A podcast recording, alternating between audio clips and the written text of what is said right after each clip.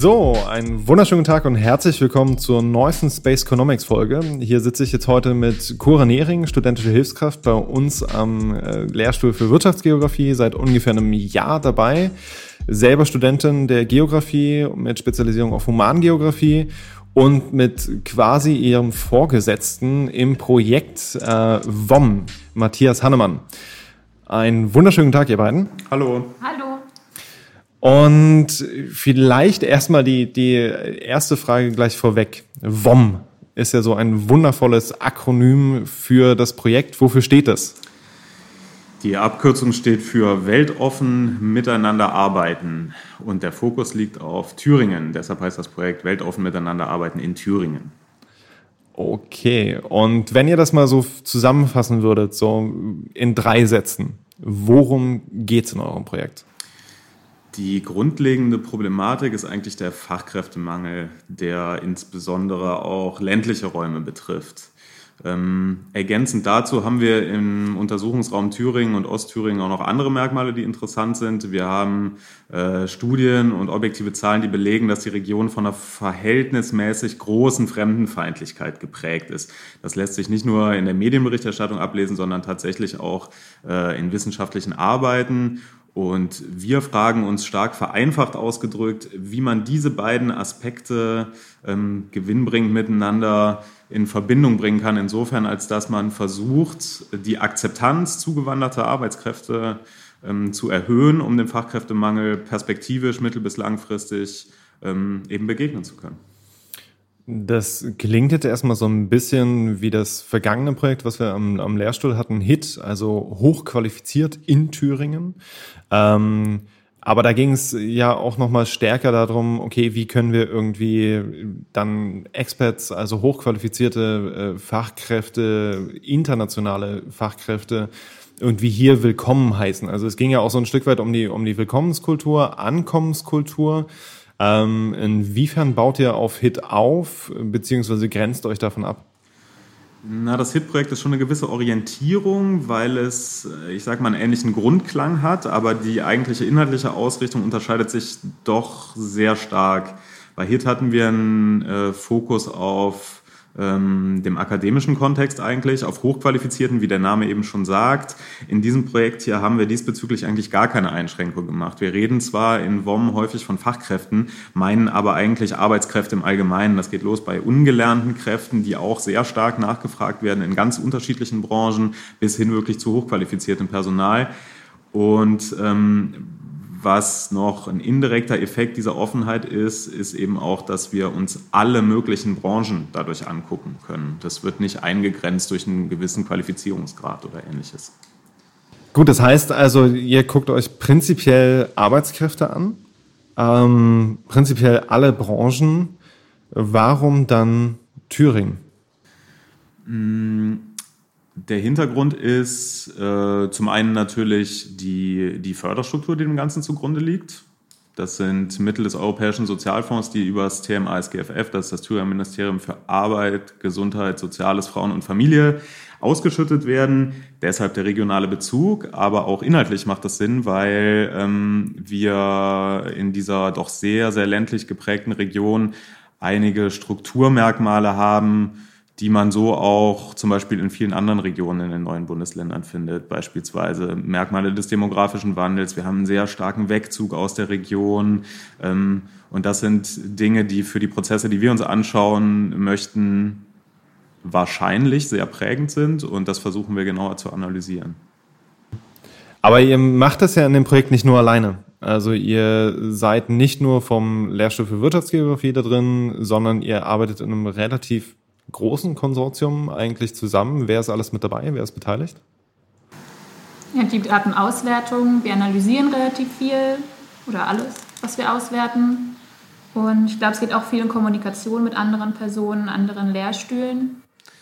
Genau, das ist so angedacht, dass äh, wir als Wirtschaftsgeografie Daten in Unternehmen erheben. Dann ist zusätzlich noch die, ähm, der Lehrstuhl für Wirtschaft involviert, die ähm, sich die Einstellung in der Gesamtbevölkerung in Thüringen anschauen. Und letztendlich sind das die beiden Erhebungen, die dann eine Art Zuarbeit darstellen für den Lehrstuhl für interkulturelle Wirtschaftskommunikation, die das Ganze sozusagen in die Praxis bringen. Die entwerfen Programme der Organisationsentwicklung und der Personalentwicklung und als dritte Säule noch äh, Kommunikationsstrategien. Da werden dann ähm, Kampagnen geschaltet, über Plakate beispielsweise, auch Kinowerbung ist angedacht, Kooperationen mit dem MDR stehen da zum Beispiel im Raum, um sowohl in der breiten Bevölkerung als auch aber im Arbeitskontext vor allen Dingen die Akzeptanz zugewanderter zu erhöhen. Okay, das heißt also, ähm, kann ich mir das so vorstellen, ihr macht jetzt böse gesprochen quasi irgendwie auch so den, den wissenschaftlichen Teil und dann gibt's halt einen, einen Praxisteil davon oder ist die Trennung da nicht so scharf? Ja, doch, eigentlich sogar ziemlich scharf jetzt, wo du es so ansprichst. Also wir kümmern uns tatsächlich in erster Linie um Datenerhebung und Analyse. Und die interkulturelle Wirtschaftskommunikation hat mit Abstand den, den größten Anteil an diesem Projekt. Die arbeiten extrem anwendungsbezogen. Mit ganz vielen verschiedenen Experten, die tatsächlich auch zum großen Teil aus der Praxis kommen und eben nicht aus der Wissenschaft.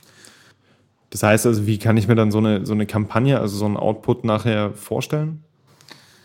Es ist so, dass wir bestimmte Analysen machen, zum Beispiel in unserem Teilbereich über Einstellungen in Unternehmen, was die Geschäftsführung angeht, aber auch was die Belegschaften angeht. Und diese Ergebnisse, diese Zahlen lassen sich dann nutzen, um ganz konkret ähm, Kampagnen zu schalten. Wir haben zum Beispiel eine Zahl vorliegen, die besagt aus unserer Unternehmensbefragung, wir haben 400 Unternehmen, also die geschäftsführenden Personen, beziehungsweise Personalverantwortliche in einigen Fällen auch gefragt, inwieweit sie sich Sorgen machen, dass das Image der Region Ostthüringen, ähm, auch mit Blick auf Zuwanderungsaspekte und ähnliches, ähm, ihrem Unternehmen schaden könnte. Und da haben nur 37 Prozent angegeben, dass sie sich da gar keine Sorgen machen.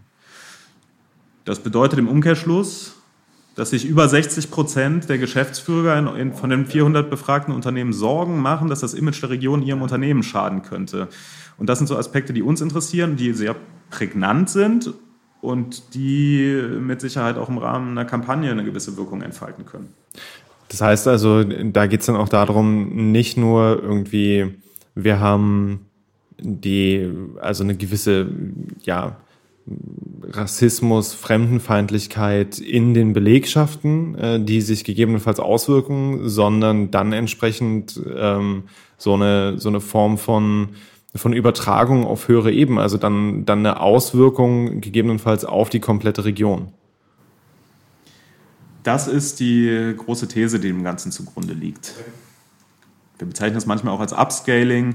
Die Frage ist tatsächlich, inwieweit sich die Diskurse und die Dynamiken, die sich in den Unternehmen entspinnen, über die, ich nenne es mal Unternehmensgrenzen hinaus bewegen und ähm, möglicherweise die ganze Region prägen und eben auch die Wahrnehmung einer Region von außen prägen.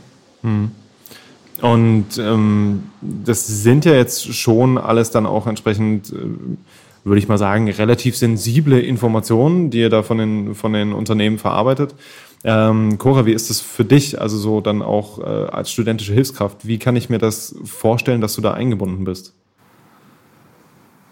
Nee, wir haben hier große Datensätze, die aber auch anonymisiert werden. Es ist ja nicht so, dass ich dann direkt weiß, mit, über wen ich gerade spreche, wenn ich die Daten auswerte.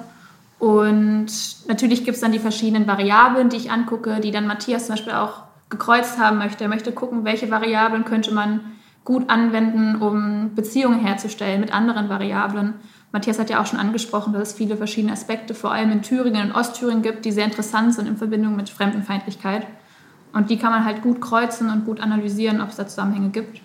Und ich arbeite halt dann mit zwei anderen Hebis zusammen oder potenziell auch mehr, die, mit denen ich mich dann einige, wer was macht. Oder Matthias weist Aufgaben zu und dann hat es halt viel mit Recherche zu tun, aber auch viel mit Statistik. Und es ist halt sehr variabel, was ich mache. Es ist sehr flexibel auch. Es kommt dann darauf an, wer gerade die Möglichkeiten hat, auch vor Ort zu sein und welche Zugriffe man gerade hat auf welche Programme. Und da können wir uns ganz gut absprechen und dann ganz gut klären, wer gerade was macht. Hm. Mit was für Programmen arbeitet ihr? Mm, vor allem mit SPSS. Aber es kommt gerade auch darauf an, in welchem Stadium der Untersuchung wir sind. Zum Beispiel habe ich auch viel mit QGIS gearbeitet, wo bestimmte grafische Darstellungen in Karten vorgenommen werden sollten. Jetzt gerade sind es eher statistisch, ist ein statistischer Fokus. Da ist halt eher SPSS. Beim Transkribieren von ähm, Interviews zum Beispiel ist natürlich eher Programme wie MaxQDA, die dann in den Fokus kommen. Und genau, also es ist auch, kommt immer auf die Aufgabe drauf an. Das heißt also auch als äh, studentische Hilfskraft an der Stelle relativ viel eingespannt, aber auch relativ flexibel, was irgendwie das Aufgabengebiet angeht. Klingt zumindest so. Genau, also ist ja auch einer der Gründe, warum das Projekt so super interessant ist, vor allem für eine wissenschaftliche Hilfskraft, weil ich habe ja den Fokus auf Humangeografie und hier habe ich halt soziale Aspekte und wirtschaftliche Aspekte, die sich halt miteinander bedingen. Deswegen ist es halt so unglaublich spannend und darauf beziehen sich dann auch die verschiedenen Aufgaben. Da habe ich dann auch Sachen, die eher in die Wirtschaft gehen oder Sachen, die gerade eher in das Soziale gehen. Dann kann ich die verschiedenen Programme, die ich ja auch in der Uni oftmals schon kennengelernt habe, aber manchmal auch noch nicht ausreichend weiter ja, mehr Fähigkeiten dazu entwickeln und das anwenden. Und es ist natürlich auch für eine Studierende sehr interessant dann.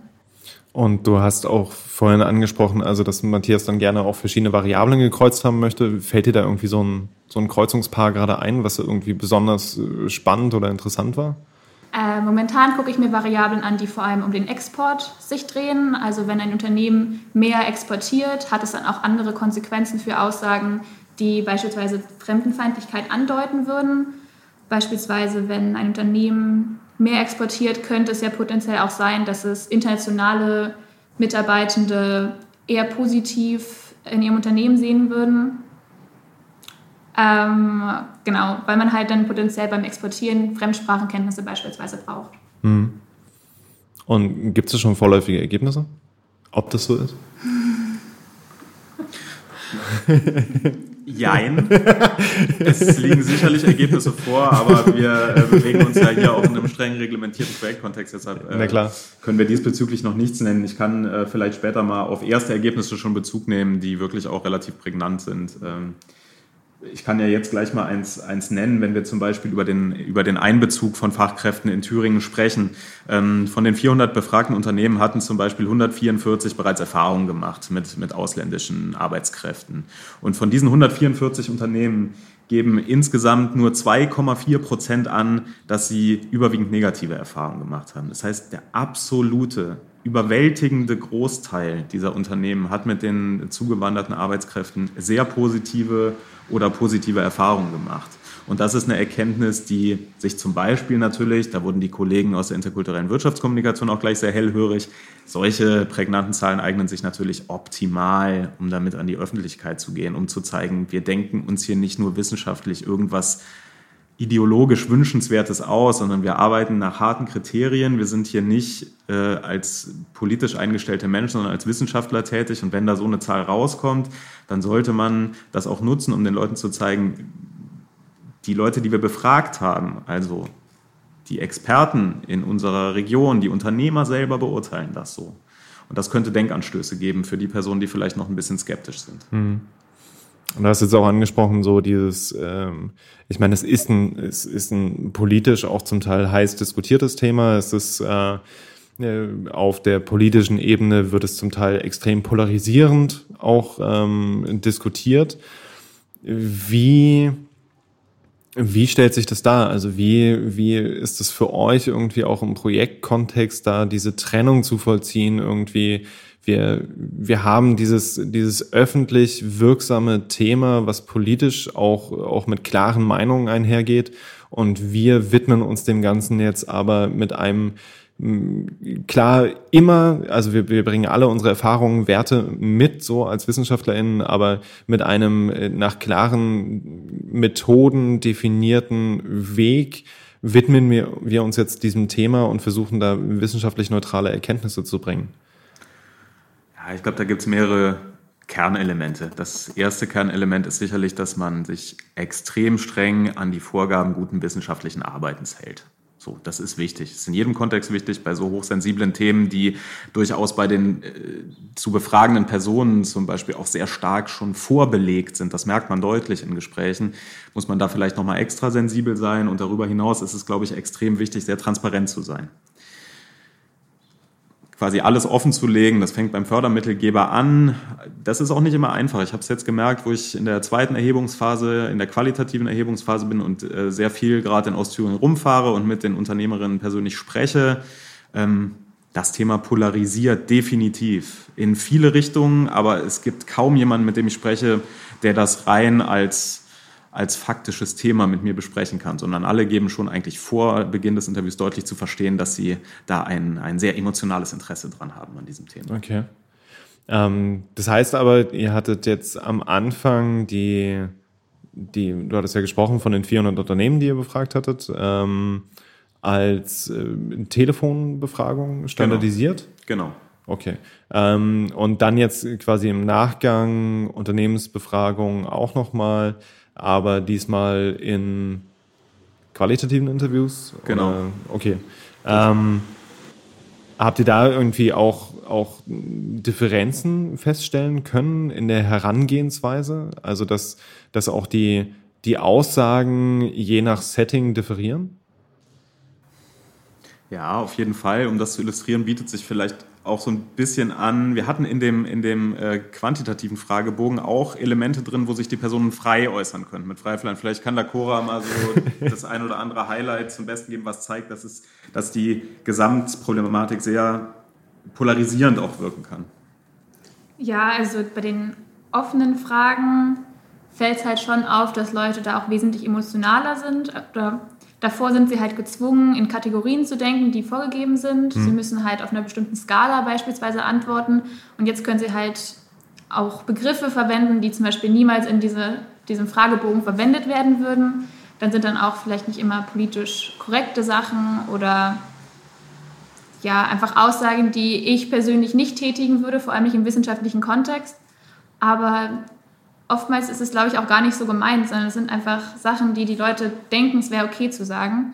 Aber was ja, was ja aber auch schon eine Aussage ist. Also wenn ich, wenn ich halt denke, dass es okay ist in einem wissenschaftlichen Kontext, also die, die, die kennen ja den Kontext, wenn sie befragt werden, es ist okay, mich dort halt auch so, so zu äußern, sagt das ja auch was aus. Ja, also es sind jetzt keine irgendwie Schimpfwörter, irgendwie mhm. so, das will ich gar nicht sagen, aber es sind einfach Sachen, die auf jeden Fall unterschwellig bestimmte negative Einstellungen mhm. darstellen, die, wenn man weiß, dass man interviewt wird gerade und dass es auch mitgeschrieben wird, was man sagt, dann ist das auf jeden Fall schon eine Aussage, dass man diese Aussage tätigt. Mhm.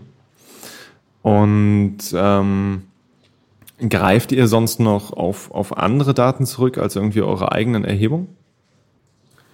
Ja, es ist grundsätzlich erstmal wichtig, ein Verständnis von der Untersuchungsregion zu bekommen. Da greift man ganz standardmäßig auf Daten vom Statistischen Landesamt zum Beispiel zurück. Das ist eigentlich die Grundlage aller Untersuchungen. Außerdem mussten wir auch erstmal einen gewissen eine gewisse Basis, einen gewissen Fundus schaffen an Unternehmen, die wir überhaupt ansprechen können. Da gibt es dann Unternehmensdatenbanken, auf die man zugreifen kann, wo einem im Prinzip äh, auch Kontakte von allen in der Region ansässigen Unternehmen gegeben werden, aus denen man dann letztendlich zum Beispiel schöpfen kann.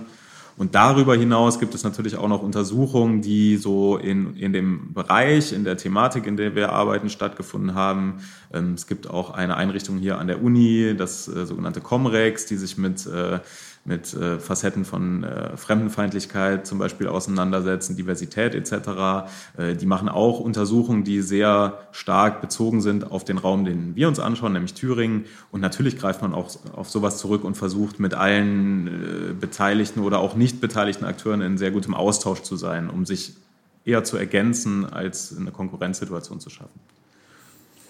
Und Ihr habt jetzt ähm, quasi den, den ersten Teil der Erhebung ja noch relativ unbeschadet durchführen können, auch noch im letzten Jahr. Ähm, also ich weiß, dass du eigentlich mit den Interviews schon an einer gänzlich anderen Stelle sein wolltest, eigentlich. Ähm, und dann kam so etwas dazwischen wie äh, so ein kleines, kleines, fieses Virus. Ähm, wie, wie wirkt sich das momentan aus? Also merkt ihr das richtig in der, in der Erhebungsphase jetzt? Auf den Projektplan wirkt sich das natürlich massiv aus. Also der Beginn der alltäglichen Einschränkungen durch Covid-19 fiel wirklich in die zweite Woche meiner Erhebung. Also ich hatte gerade zwei Interviews geführt. Da klingelte hier das Telefon und alle Leute haben mir abgesagt, was auch nicht schlimm war, weil ich ohnehin am selben Tag auch angerufen hatte, um abzusagen. ähm, aber das war, muss man im Nachhinein sagen, das schlechtmöglichste Timing überhaupt. Ähm, hat jetzt eine Pause von mehreren Monaten bedingt. Jetzt haben sich die Wellen so langsam wieder geglättet und ich kann eben wieder anfangen mit der Erhebungsphase. Aber das ist natürlich mit Blick auf, die, ähm, auf das Zeitmanagement, was ja schon im Vorfeld der Beantragung mhm. stattfindet, mhm. natürlich wahnsinnig schwierig zu handeln. Der einzige Umstand, der das ein bisschen relativiert, ist, dass es ja tatsächlich alle betrifft, mehr oder weniger. Es betrifft mhm. alle Projekte, es betrifft alle Projektbeteiligten. Es ist, glaube ich, großes Verständnis dafür vorhanden. Aber nicht nur das große Ganze betrifft, sondern auch die einzelnen Arbeitsabläufe werden dadurch äh, sehr stark, wie soll ich sagen, wertneutral würde ich sagen, beeinflusst. Da kann Cora vielleicht noch ein bisschen was zu sagen. Wie kann man arbeiten, wenn man mhm. nicht im Büro ist? Ja, und stimmt, du hattest ja auch vorhin angesprochen, so, naja, dann muss man immer gucken, welches Programm man braucht äh, und wer dann gerade da ist oder das Programm gerade nutzt. Genau, also viele von den Programmen gehen natürlich mit sehr teuren Lizenzen einher, wie SPSS oder MaxQDA, das ist glaube ich auch nicht günstig. Ähm, aber bei den Unicomputern natürlich, die zur Verfügung gestellt werden zum Arbeiten im Hiwi-Zimmer, den wir relativ in der Nähe vom Zimmer vom Büro von Matthias auch haben oder ähm, ja, den wir halt zusammen nutzen können, da sind natürlich die Lizenzen drauf. Und dann am Anfang, als noch nicht so viele Arbeitslaptops da waren, haben natürlich die Hiwis auch erst als letztes welche bekommen würde ich mal schätzen. und bis halt die da waren und wir das auch jetzt nutzen konnten, ähm, war natürlich das Arbeiten komplett eingeschränkt. Da ging es halt dann eher um Recherche-Dinge, aber nicht mehr so viel um Analysieren, weil ohne gute Programme ist halt Analysieren von so großen Datensätzen wie dem Datensatz, den wir jetzt haben, sehr schwierig. Mhm. Und auch die Kommunikation ist natürlich nicht das Gleiche. Natürlich war auch vorher schon viel E-Mail-Kontakt, aber es ist halt trotzdem so Face-to-Face-Kontakte sind dann auch sehr wichtig bei so wissenschaftlichen Arbeiten. Hm. Ja, es geht hier oft um sehr kleinteilige Abstimmung, was die Analyse von den Datensätzen zum Beispiel betrifft. Und letztendlich darf Machbarkeit auch nicht das einzige Kriterium sein. Man kann auch auf einem 15-Zoll-Bildschirm SPSS-Analysen durchführen. Das ist theoretisch machbar. Aber in der Praxis ist das einigermaßen frustrierend, wahnsinnig langwierig und einfach ineffektiv. Und da muss man sich dann für die Zeit überlegen, ob das wirklich Sinn macht. Ich habe dann zum Beispiel eher, ja, wie Cora schon sagte, andere Aufgaben verteilt, mhm. weil das ist was, das möchte ich mir selber kaum zumuten. Da kann ich das dann auch nicht meinen Hilfskräften monatelang ans Bein binden. Also vielleicht als kurze Hintergrundinfo, ich habe einen 13 Zoller. Und die, die Corona-Befragung, die wir durchgeführt haben, die haben wir auch mit SPSS ausgewertet. ja, ähm, also aus Erfahrung, äh, große Bildschirme sind eine wundervolle Sache und wenn du die nicht im Homeoffice stehen hast, ist es eine wunderbar unangenehme Sache. Also von daher ähm, auch Chapeau an der Stelle, dass du, dass du das auch gleich mitgedacht hast. Und vielleicht noch kurz zu dir, Cora, ähm, weil du meintest so, ja, die Hiwis waren dann quasi die letzten, die dann auch irgendwie Laptops bekommen haben. Ähm, ja, wir hatten jetzt auch nicht unbedingt damit gerechnet, dass ihr den Hiwi-Raum nicht nutzen könnt. Und also nee, wir, wir haben halt, wir haben halt schon welche. So. War ja auch gar kein, es war gar keine nee, Kritik, es ist auch logisch. Bei meinem Praktikumslaptop war ich auch letzte, die einen Arbeitslaptop bekommen hat. Ist ja auch logisch. Also ja, ja, schon. Wobei ich halt aber auch sagen muss, also wir versuchen natürlich natürlich euch das irgendwie auch so angenehm wie möglich hier zu machen. Also deswegen habt ihr ja zum Beispiel einen kompletten Hiwi-Raum, den ihr, den ja. ihr für euch benutzt. Nee, aber zum Beispiel, also so mit SPSS, ich habe halt auch einfach die Lizenz nicht auf meinem Laptop. So ja. damit könnte ich halt auch nicht, also ich habe, glaube ich, die zwei Wochen Lizenz habe ich mhm. damals für das Projekt aufgebraucht, das ich für euch hatte. Und ich glaube, ich kriege halt nicht nochmal eine. Mhm. Und selbst wenn, wären es halt auch nur zwei Wochen. Richtig, ja. Also. Und dann immer eine unterschiedliche E-Mail-Adresse anzugeben, ist dann, glaube ich, auch, also rein rechtlich auch nicht so, so sauber. Nee, und vor allem, wenn halt die, und das, da sehe ich dann halt schon auch zum Beispiel die, die Universität und in dem Fall dann uns auch in der Pflicht. Äh, wenn wir wollen, dass ihr ordentliche Arbeit macht, dann müssen wir euch natürlich auch die entsprechenden Geräte zur Verfügung stellen und Lizenzen. So, also das, äh, da dann irgendwie auch den Schritt zu machen und zu sagen, äh, ihr, ihr seid jetzt irgendwie dann dafür zuständig, wäre meines Erachtens auch ein, ein fataler Schritt. Also, ja, aber dazu ähm, wird halt auch die Arbeitszeit schlechter gefüllt. Also ich meine, es ist ja auch für alle Seiten nicht so gut. Ja, richtig. Ähm, und ihr hattet jetzt schon, schon mehrfach angesprochen, beide auch, dass es halt, dass es ein hochsensibles Thema ist. Äh, mit vorläufigen Ergebnissen wollt ihr ungern nach außen treten, was ja auch vollkommen verständlich ist. Also es ist halt auch, ähm, das ist ja auch immer das Problem. Also selbst wenn ich dann halt irgendwie eine total bahnbrechende Erkenntnis habe, wenn ich das Ding nicht publiziere, hat es, hat es nichts zu sagen. So, ähm, und in dem Moment wäre für mich jetzt auch mal interessant, was wären denn Ergebnisse, worüber ihr schon sprechen könnt? Also ich habe das ja eben schon mal anklingen lassen, diese 2,4 Prozent als sehr prägnanter Wert derjenigen Unternehmen, die unter Einbezug äh, zugewanderter Fachkräfte schon arbeiten und das überaus positiv betrachten. Demgegenüber stehen diese 37 Prozent, die sagen, wir sehen unternehmerische Risiken, die durch das von außen wahrgenommene Image der Region bedingt sein können. Und in eine ähnliche Kerbe schlägt auch noch eine weitere Zahl. Ähm, das sind 25 Prozent der Befragten, die der Aussage zustimmen, fremdenfeindliche Einstellungen in Ostthüringen erschweren die Gewinnung von Fachkräften. Das ist ein Viertel der Personen. Die stimmt dieser Aussage entweder voll zu oder eher zu. Ähm, mag auf den ersten Blick erstmal relativ unspektakulär wirken. Wir müssen hier aber bedenken, dass wir es mit Geschäftsführern gesprochen haben. Das heißt, das ist nicht irgendwie eine Einschätzung aus der breiten Bevölkerung raus, sondern es ist tatsächlich eine sehr fundierte ähm, Aussage von Experten letztendlich, die mit dem Thema konfrontiert sind. Der Durchschnittswert, den die 400 Befragten angegeben haben für die Schwierigkeiten, die sie in den nächsten fünf Jahren haben werden, überhaupt Fachkräfte zu gewinnen, ist enorm hoch in unserer Umfrage. Branchenunabhängig. Alle Unternehmen haben große Schwierigkeiten, überhaupt Fachkräfte zu finden. Und das ist, das liegt unserer gesamten Untersuchung im Prinzip zugrunde. Und auch da kommt Corona wieder so ein bisschen ins Spiel. Man könnte halt sagen, na ja, äh, das hat alles verändert und es gibt ja gar keinen Fachkräftebedarf, weil die gesamte Wirtschaft ein bisschen runtergefahren ist. Das mag so sein. Ähm, man muss sich auch davor hüten, sowas als kurze Zäsur oder nur kurzfristige Dynamik abzustempeln. Aber wir gehen doch davon aus, dass mittel- bis langfristig sich mit Blick auf den Fachkräftemangel sich ähnliche ähm, Situationen ergeben werden wie vor der Covid-19-Krise.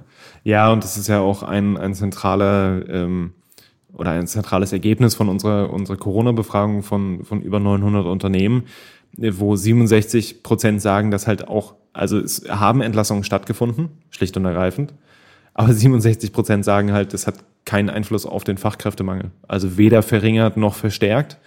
Und wenn wir uns auch einfach anschauen, was alles reinspielt darin, in, in diesen Aspekt, dass überhaupt Fachkräftemangel besteht, so, dann, dann ist halt kurze konjunkturelle Schwankungen sind halt ein minimaler Aspekt. Also das, da wird es halt viel, viel heftiger, wenn ich halt schaue, zum Beispiel auf die demografische Entwicklung.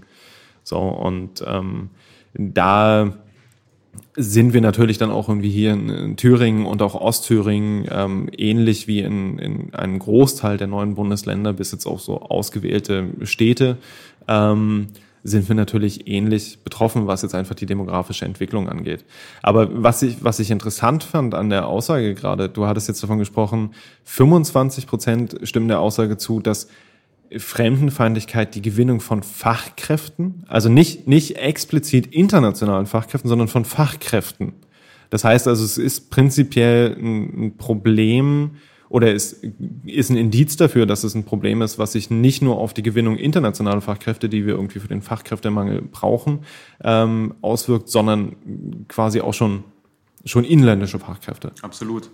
Wir gucken uns nicht nur an, was für Dynamiken und Diskurse in den Unternehmen selbst geführt werden, sondern wir gucken uns auch an, wie gesagt, wie das, eine, wie das eine Region prägen kann und wie ein gewisser Diskurs in der Region geprägt wird. Und da ist es natürlich nicht nur für internationale Fachkräfte wichtig, ob sie sich beispielsweise in der Region sicher zu fühlen glauben, sondern es ist tatsächlich auch für äh, in Anführungsstrichen deutsche Fachkräfte ähm, gegebenenfalls ein Faktor, in einer Region äh, tätig sein zu wollen, die, ja, wie wir so schön sagen, weltoffen ist. Das liegt ja schon mhm. im Titel unseres Projekts. Ähm, diese Zahl von 25 Prozent äh, ist tats tatsächlich relativ prägnant. Ich kann das nochmal untermauern mit einer anderen äh, Zahl. Das ist, äh, wir haben die Frage gestellt, kam es in den letzten fünf Jahren vor, dass von folgenden Gesprächspartnern kritische Fragen zu Fremdenfeindlichkeit am Unternehmensstandort gestellt worden sind? In den letzten fünf Jahren. Da geben 400 Geschäftsführer an, ähm, dass das ähm, mit Blick auf die Kunden bestätigen das 21 Prozent dieser 400 Geschäftsführer. 21 Prozent sagen, in den letzten fünf Jahren wurden uns von Kunden kritische Fragen zu Fremdenfeindlichkeit am Unternehmensstandort gestellt. Von Kunden, also von nicht, Kunden. nicht mal Geschäftspartner. Genau, Kunden. Das haben wir auch für die Bewerber erhoben. Da liegt äh, der Wert für die deutschen Bewerber bei 11 Prozent und der Wert für die internationalen Bewerber bei 10 Prozent. Das heißt, so ungefähr ein Zehntel der Bewerber auf Stellen stellen dazu Fragen. Das ist für uns ein klares Indiz, das Thema ist präsent. Das Thema ja. ist in irgendeiner Art und Weise in den Köpfen von Bewerbern vorhanden. Mhm. Ähm, wir können uns fragen, wieso ist das so? Wir fragen uns aber vor allen Dingen, was kann das für Auswirkungen haben auf die Wirtschaft der gesamten Region im Prinzip? Mhm. Da ist auch übrigens noch ein sehr anderer, ein anderer sehr interessanter Aspekt dabei, nämlich haben wir natürlich auch eine Kategorie keine Angabe. Oder wir nennen diese Kategorie auch manchmal Angabe verweigert. Das ist ein bisschen stärker normativ belegt. Mhm. Äh, man merkt, dass je, ähm, ich sage mal, provokanter die zu mhm. bewertenden Aussagen oder die Fragen sind, umso mehr steigt tendenziell dieser Wert an. Ja. Das kann man auf mehrere Art und Weisen interpretieren. Wir denken, dass es was mit sozialer Erwünschtheit zu tun hat, dass sich Leute dann doch nicht so weit aus dem Fenster lehnen möchten, ihre eigentliche Einstellung zu präsentieren, sondern dann lieber doch das Kreuzchen bei keiner Angabe setzen mhm. lassen. Auch sowas beziehen wir mit ein. Insbesondere, weil es ja auch die Kategorie Weiß nicht meistens gibt. Die könnte man ja, ja auch ankreuzen. Genau. Schön. Das heißt also, ihr habt an der Stelle auch ganz bewusst unterschieden ja. zwischen Weiß nicht und, und keine Angabe. Das wurde von Anfang an so konstruiert, weil mhm. wir äh, doch sehr stark auch mit dem Faktor soziale Erwünschtheit geplant haben mhm. im, im, Angesicht dieses eher heiklen Themas. Ja. Ja, das, ähm, das war auch interessant bei unserer Befragung, ähm, also bei der Corona-Befragung jetzt in den Unternehmen. Da hatten wir dann auch, also so ein, so ein Fragenkomplex, wo ich dann halt von, von Stimme sehr zu bis Stimme gar nicht zu ähm, in fünf Kategorien antworten kann oder halt keine Angabe. Ähm, und da war eine Frage dann auch, ich, äh, also sinngemäß, äh, durch die Krise muss ich auf internationale Fachkräfte verzichten, die ich aber eigentlich dringend bräuchte in meiner Branche. Ähm, es war mit eins der, also das, mit das niedrigste N, also was, was überhaupt angekreuzt wurde und den höchsten Ansatz von Stimme gar nicht zu. Also es war, war dann auch nicht irgendwie Stimme teilweise zu, Stimme eher nicht zu, sondern den höchsten Anteil in den Antworten von Stimme gar nicht zu. Also ganz klare Ablehnung, was natürlich auch eine, eine Aussage ist. So, also ähm, und was für uns auch eher darauf anspielt, das ist halt ein wichtiges Thema. Ähm, es ist ein brisant diskutiertes Thema, wo dann aber gegebenenfalls auch einfach keinerlei, also von den Unternehmen ähm, der Wunsch vielleicht auch da ist, dass es halt nicht nicht noch stärker wieder in den Fokus rückt, weil es halt in der, in der Region vielleicht auch schon zu häufig aus Unternehmenssicht zu häufig diskutiert wurde. Und deswegen lieber gar nicht, lieber gar nicht erst irgendwie den Anschein äh, erwecken, als könnte das vielleicht so sein. Ähm, was ja dann natürlich auch eine, eine entsprechende Aussage beinhaltet, die wir aber natürlich aufgrund dessen, und das muss ich an der Stelle auch ganz klar sagen, dass das, was ich jetzt ausgeführt habe, so das sind halt von unserer Seite Spekulationen. Also wir haben keine, ähm, unser Fragebogen war jetzt nicht so aufgebaut wie bei euch, dass ihr halt auch zum Teil Kontrollfragen drin habt, Kontrollvariablen drin habt, ähm, sondern das ist halt erstmal von unserer Seite so, wenn wir, wenn wir irgendwie den Regionskontext betrachten, wäre das halt eine mögliche Interpretation davon. Das vielleicht an der Stelle noch dazu. Aber äh, wenn ihr dann auch davon redet, jetzt irgendwie 20 oder 21 Prozent der, der KundInnen und äh, 10, 11 Prozent der BewerberInnen äh, sprechen das aktiv an, so das heißt, es ist ein präsentes Thema. Ähm, wir hatten jetzt schon, schon die Kampagnen äh, erwähnt, aber was, welche Ansätze habt ihr denn gegebenenfalls noch, um halt die, die Person zu erreichen? Also auch gegebenenfalls in den Unternehmen, nicht nur die breite Bevölkerung. Das ist im Prinzip der Aufgabenbereich der interkulturellen Wirtschaftskommunikation am Ende. Wir müssen uns schon auch immer unserer Rolle bewusst sein in so einem, ähm, in so einem Verbundprojekt. Es geht bei uns in erster Linie darum, wirklich valide Daten zu erheben, zu analysieren und die dann entsprechend so weiterzugeben. Das ist äh, unser Kernaufgabenbereich. Natürlich ist auch wichtig, dass darüber hinaus, gerade wenn es um qualitative Erhebungen geht, dass man sich sehr eng mit den anderen Teilbereichen rückkoppelt, ähm, da so eine qualitative Analyse nur sehr schwer in in schriftlicher Form letztendlich vermittelt werden kann. Also ich spreche schon auch sehr eng mit den Kolleginnen äh, von der IWK und wir ähm, schauen uns dann an, wie die Erkenntnisse aus den Interviews einfließen können in zum Beispiel neu entwickelte Programme der äh, Organisationsentwicklung oder der Personalentwicklung. Mhm. Und das ist natürlich extrem heterogen, wahnsinnig vielfältig und komplex, weil wir es hier mit vielen verschiedenen Branchen zu tun haben, mit extrem unterschiedlichen Unternehmensgrößen. Die Organisationsformen unterscheiden sich voneinander, die Hierarchien unterscheiden sich voneinander. Ähm, der Fachkräftemangel bedingt zum Beispiel auch ähm, Zusammenhänge, die vor 10 oder 20 Jahren noch nicht so präsent sind. Mir haben zum Beispiel auch mehrere Unternehmer schon berichtet, dass sie ihre Belegschaften als sehr viel selbstbewusster jetzt erleben, wo die ähm, Arbeitskräfte merken, naja, es gibt einen Fachkräftemangel und wenn ich hier in der Firma aufhöre, dann hat mein Chef das relativ schwer, die Stelle neu zu besetzen. Vielleicht ist es auch gar nicht möglich in unserer Region und das führt zum Beispiel dazu, dass die Fachkräfte zum Chef gehen und eine Gehaltserhöhung fordern. Es führt aber auch dazu, das habe ich auch schon gehört, dass die ähm, Belegschaft sich zum Beispiel dagegen wehrt, dass zugewanderte Arbeitskräfte eingestellt werden.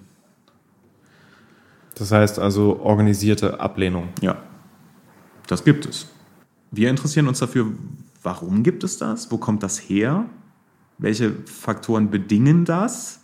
Ähm, wieso werden manche Sachverhalte dringlich und andere weniger dringlich gesehen? Also der, der, der Fachkräftemangel ist zwar allen Belegschaftsmitgliedern irgendwo bewusst, ähm, aber daraus wird keine Notwendigkeit geschlossen, sich vielleicht zu öffnen gegenüber neuen Konzepten.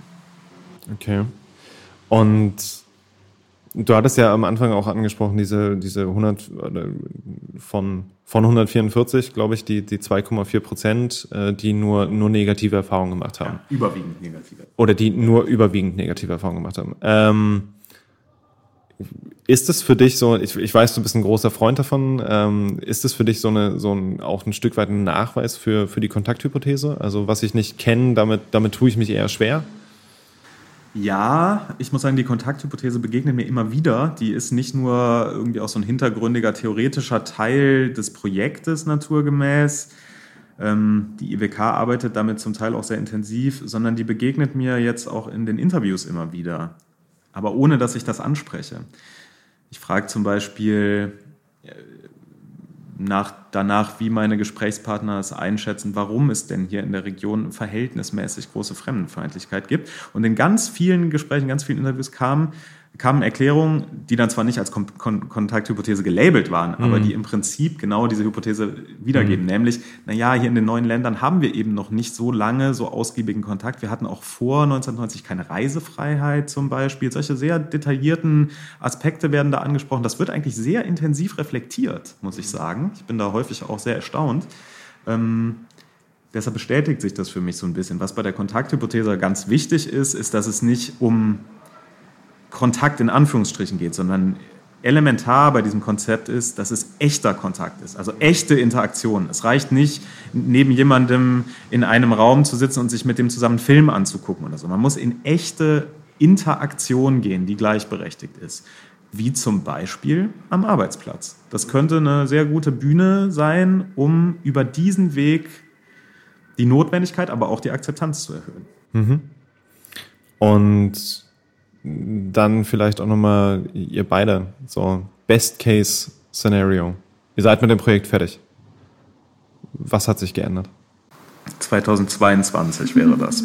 Was hat sich geändert? Das ist, das ist eine schwierige Frage. Tora, was hat sich dann geändert? Naja, hoffentlich wird mehr Kontakt gegeben werden, gegeben werden konnten. Nein. Ja, hoffentlich kann halt einfach mehr äh, Kontakt geschaffen werden. Hoffentlich können Fachkräfteprobleme gelöst werden, auch durch internationale ähm, ja, Fachkräfte. Das Problem ist ja auch, dass nicht nur Fremdenfeindlichkeit sich nicht nur auf Internationale bezieht, sondern auch auf Leute, die einfach nur als fremd gelabelt werden. Also wenn jemand halt aussieht wie jemand von XY, dann denken manche Leute halt auch, der ist so. Und dann führt der Stereotypen auf eigentlich Deutsche auf. Ähm, genau solche Sachen sollten einfach durchbrochen werden und hoffentlich kann da diese Kampagne auch gut helfen, solche Stereotypen aufzubrechen und diesen Kontakt herzustellen, diesen Austausch herzustellen. Coro, du hast jetzt auch davon gesprochen, also dass es auch, auch viel natürlich irgendwie so um, um Fremdenfeindlichkeit dann geht und dass halt Fremdenfeindlichkeit äh, zurückgeht, so in deinem Best-Case-Szenario. Ähm, was, was ist denn, also jetzt aus eurer Erfahrung aus dem Projekt, was ist denn quasi das Fremde, der Fremde, die Fremde? Ja, es ist wirklich eine sehr gute Frage, weil sich bei der Bearbeitung des Projekts zeigt, dass sie gar nicht so einfach zu beantworten ist. Also wir haben auch im Vorfeld und in der Konzeption der Erhebungsinstrumente da sehr intensiv drüber nachgedacht, wie wir sowas letztendlich benennen. Jede Benennung führt zu einer Interpretation bei demjenigen, der sie liest oder hört. Ähm, wir haben uns jetzt für dieses Wort Fremdenfeindlichkeit entschieden. Ähm, ich betone dann allerdings im Interview zum Beispiel auch, dass das ein sehr breites Spektrum abfassen soll. Also das beginnt quasi bei einer ausgeprägten Skepsis gegenüber Zuwanderung, die durchaus auch in Teilen sachlich unterlegt sein kann, natürlich. Und hört auf bei wirklich rechtsextremen Gedankengut. Das ist das Spektrum, in dem wir uns bewegen. Ähm, das muss aber nicht zwangsläufig was zu tun haben, zum Beispiel mit Rassismus ich bemerke es auch relativ häufig in den Gesprächen, in den Interviews, dass äh, Leute eine ganz andere Vorstellung von fremd haben. Es wird sehr oft zum Beispiel noch dieses, dieser Unterschied zwischen den neuen und den alten Bundesländern aufgemacht. Und auch da wird von Fremdheit gesprochen und dass noch nicht genug Annäherung da ist. Ich habe auch in einem Interview schon ähm, sehr polarisierende Äußerungen zum Thema äh, Homosexualität gehört, zum Beispiel, was ja im weitesten Sinne auch meiner Interpretation was mit Fremdenfeindlichkeit zu tun hat, weil in, in dem Kontext Kontext, in dem dieses Interview stattgefunden hat, wurde das als extrem fremd aufgenommen und auch sehr negativ aufgenommen. Das heißt, ähm, wir müssen einen gewissen Rahmen setzen, in dem wir uns bewegen, um eben auch unseren Hypothesen äh, korrekt, forschungstechnisch korrekt nachzugehen. Andererseits müssen wir natürlich auch schauen, dass wir ähm, unseren Beforschten, nenne ich es jetzt mal, gerecht werden, sodass wir sie nicht grundsätzlich ausschließen, indem wir irgendwelche Kategorien bilden, die in vielen Fällen nicht zutreffen. Das ist in manchen Teilen tatsächlich ein schmaler Grad. Hm. Und dann wäre für mich aber auch bei dir nochmal die Frage, Best Case Scenario. Wir haben das, glaube ich, jetzt auch gesagt, wir haben 2022, das Projekt ist zu Ende. Was habt ihr erreicht? Ich glaube, dass die Arbeit, die wir tun, eher mittel- bis langfristig angelegt ist. So ist das auch in der Hebung zum Beispiel immer zu erkennen. Wir fragen meistens so nach fünf bis zehn Jahreszeiträumen. Ich glaube, dass sich Erfolge erst relativ spät abbilden können. Das ist in vielen Projekten, die so geartet sind, so meiner Meinung nach. Ähm, es wird gewissermaßen vielleicht ein Grundstein gelegt. Und ich äh, stelle mir auch vor, ein erster Erfolg wäre zum Beispiel, dass eine ja, offenere Debatte zu dem Thema in der breiten Öffentlichkeit stattfinden kann. Die Debatte ist im Moment sehr stark polarisiert in Thüringen und auch in Ostthüringen, unter anderem auch durch Medienberichterstattung. Ähm, wir hatten Ereignisse hier in den letzten ein, zwei Jahren, die das stark mitgeprägt haben, zum Beispiel die ähm, etwas, äh, ja, man muss schon sagen, chaotischen Zustände bei der letzten Wahl zum Beispiel die sich, wie ich jetzt häufig mitkriege in Interviews, massiv auswirken auf die Leute, auf das Vertrauen der Menschen. Deshalb glaube ich, dass wir hier einen mittelfristigen Blick anlegen sollten. Es wäre schön, wenn wir den Grundstein dazu legen, dass ein breiteres Verständnis für das Thema ja, Zuwanderung in der gesamten Bevölkerung und in den Unternehmen da ist und dass man auf dieser Grundlage aufbauen kann es zeigt sich auch ganz deutlich, dass Vertrauen eine riesengroße Rolle spielt in diesem Themenkomplex. Nicht nur das Vertrauen des Chefs zu seinen Mitarbeitern, sondern auch das Vertrauen des einen Unternehmers zum anderen Unternehmer. Mhm. Da kann ein Wissenschaftler von der Uni Jena kommen und den einen zweistündigen Vortrag halten. Das ist schön und gut. Aber wenn der in der Zigarettenpause mit seinem Unternehmerkollegen spricht und der dem sagt, hör mal, wir haben mehrere internationale Leute bei uns und das ist alles bestens. Das ist 10.000 Mal mehr wert als unser Vortrag. Da machen wir uns nichts vor. Es geht darum, Augenhöhe herzustellen, Glaubwürdigkeit und Transparenz herzustellen und wirklich auf Grundlage von Fakten zu agieren. Und ich glaube, ähm, dass das unter Einbezug der Unternehmen, die uns sehr wichtig sind als Partner, dass uns das gelingen kann. Das sind wundervolle Schlussworte. Ähm, ich danke euch beiden sehr, sehr herzlich für das Gespräch. Sehr gerne. Vielen Dank. Gleichfalls. Vielen Dank. Und ansonsten bleibt mir an der Stelle nichts mehr außer der Hinweis, ähm, wenn ihr mehr über den Lehrstuhl für Wirtschaftsgeografie und unsere Arbeit erfahren wollt, schaut einfach auch mal auf ähm, Twitter oder Instagram unter vigio-jena vorbei oder auf unserer Homepage. Und ansonsten haben wir wieder was gelernt für heute. Recht herzlichen Dank für die Aufmerksamkeit und einen schönen Tag noch. Tschüss.